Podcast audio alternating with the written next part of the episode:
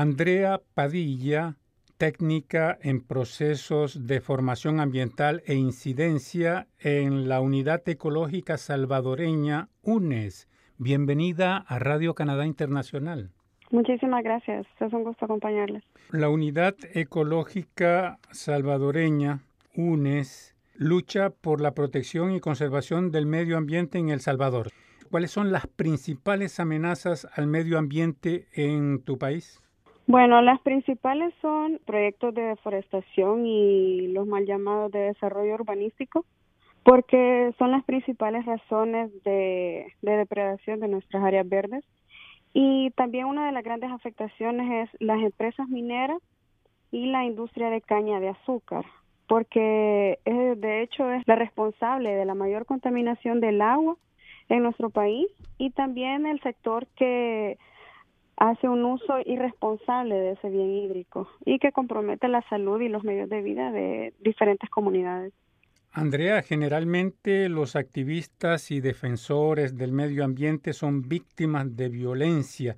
¿Es ese el caso en El Salvador? Sí, sobre todo aquellas personas defensoras de, bueno, que se oponen a proyectos mineros.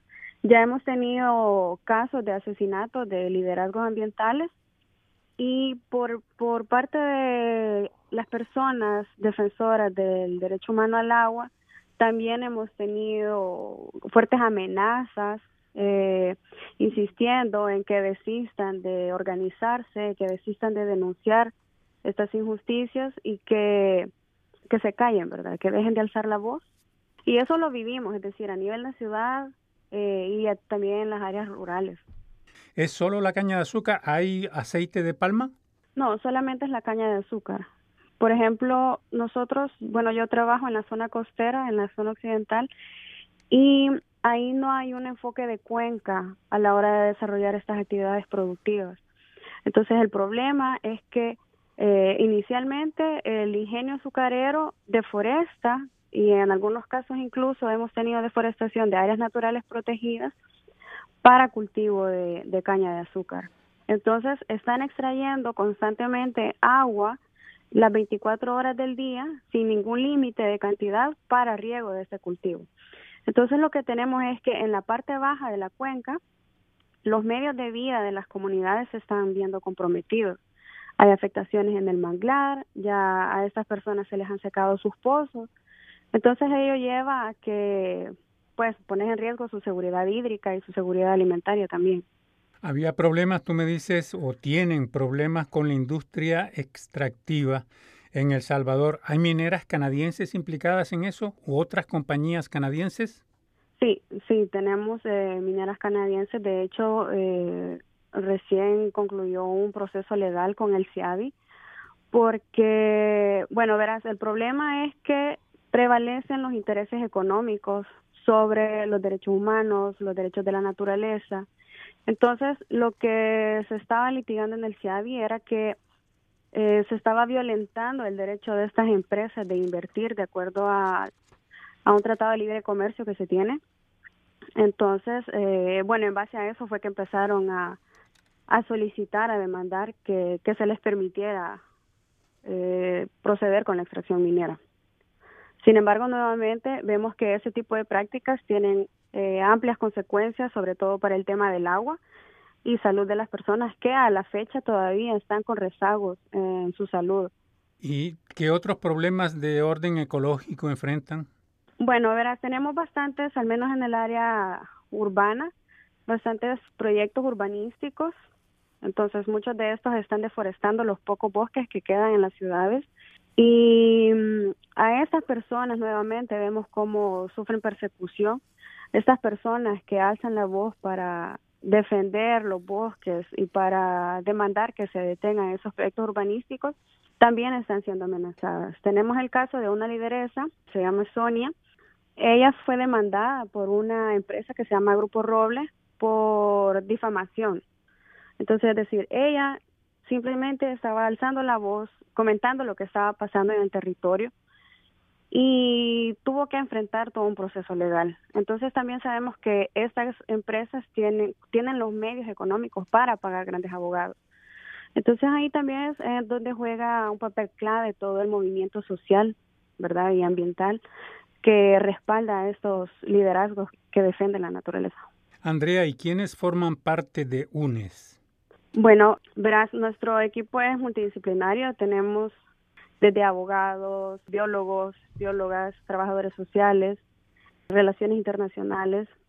Entonces, bueno, es un equipo multidisciplinario, tenemos diferentes áreas, hay quienes nos especializamos en los procesos formativos, otros que dan mayor acompañamiento a espacios de articulación como el Foro del Agua, la Alianza Nacional contra la Privatización del Agua, la Mesa por la Soberanía Alimentaria, eh, la Mesa contra la Minería Metálica en El Salvador. Y como UNES tenemos también eh, presencia en estos diferentes espacios que precisamente son de articulación a nivel nacional. Entonces ahí es donde estamos orientando los esfuerzos como movimiento ambiental en El Salvador. ¿Y ha habido logros en la lucha que ustedes llevan? El año eh, antepasado, por ejemplo, tuvimos un gran logro en la aprobación de una ley de prohibición de minería metálica. Entonces, para el movimiento ambiental, eso fue una gran celebración porque era una lucha que se venía teniendo de años sin embargo, eh, la deuda más grande que tenemos y que sobre todo la tiene la parte legislativa es la aprobación de una ley general de aguas. Que esto precisamente lo que estamos buscando es que a estas empresas se les establezca un mecanismo de regulación como la industria cañera que te, mencionaba, que se les establezca un mecanismo de regulación para que se les esté monitoreando la cantidad de agua que utilizan y que eso también vaya acorde a la necesidad de agua que tienen tanto los ecosistemas como las comunidades. Entonces, para esa para la aprobación de esa ley hemos tenido una lucha de más de 10 años y a la fecha no se ven avances porque el sector de la derecha, de los partidos de derecha de la Asamblea Legislativa son los que constantemente se están oponiendo a que se apruebe esta ley porque precisamente eh, choca con intereses económicos que tienen estos grandes empresarios en el país. Andrea, tú fuiste invitada por Equitas a su programa internacional de formación en derechos humanos. El programa termina esta semana. ¿Cómo evalúas tú tu experiencia? Pues yo creo que es un proceso muy enriquecedor, precisamente porque te brinda las herramientas para poder incluir el enfoque de derechos humanos en las diferentes acciones que como organización hacemos.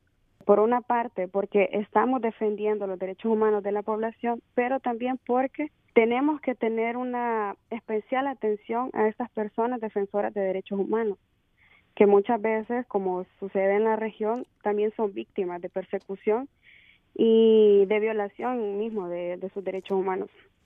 Entonces, creo que eh, bueno, voy con muchas herramientas, nuevo conocimiento que el, el desafío es poder trasladarlo y aplicarlo a cada una de las acciones, no solamente como institución, como UNES, sino también cómo llevarlo a las organizaciones comunitarias para que estas mismas lo puedan aplicar en sus planes de trabajo.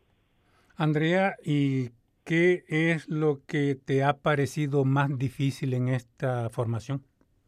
Yo creo que un, un desafío más, más que todo es el tema de la tarea que nos llevamos de conocer las diferentes legislaciones, porque a veces uno se centra en lo nacional, sin embargo hay marcos legales o instrumentos como la Declaración Universal de los Derechos Humanos o convenciones a nivel internacional que también hay que tomar en cuenta para incorporar en su trabajo. Entonces, ahí sí tenemos una especial tarea de ir a, leer todos esos documentos, eh, informarnos también cuáles son los que ha ratificado el país, porque precisamente también eso nos da una oportunidad de poder exigir a nuestro país que, que se comprometa y que dé cumplimiento a, a lo que ha firmado a nivel internacional. ¿Y lo más fácil, qué es lo que te ha parecido? Bueno, lo más fácil es como abrirte, compartir la experiencia como país, porque muchas veces no lo puedes hacer en tu país, ¿verdad? Porque te ubican, serías objetivo de persecución. Sin embargo, aquí eh, ves que otras personas de diferentes países, de diferentes continentes incluso, están pasando por la misma situación. Entonces, pues desarrollas ese sentimiento de solidaridad, de empatía y de cómo también te pones en los en los zapatos de la otra persona. Entonces, eso, compartir las experiencias creo que, que ha sido muy fácil, se ha dado el ambiente y nos garantizan las condiciones en realidad para sentirnos con la confianza suficiente para hacerlo. Andrea, ¿te gustaría agregar algo en particular antes de terminar esta entrevista? Bueno, nada más la importancia de organizarse, ¿verdad? De informarse, de siempre cuestionar y que el movimiento en general social tiene que consolidarse como uno solo, no ver las luchas como individuales porque es más difícil seguir, salir adelante. Andrea Padilla, técnica en procesos de formación ambiental e incidencia, muchísimas gracias por esta entrevista a Radio Canadá Internacional. Al contrario, muchas gracias a ustedes por la invitación y por el espacio y ahí estamos a la orden cualquier información que necesiten.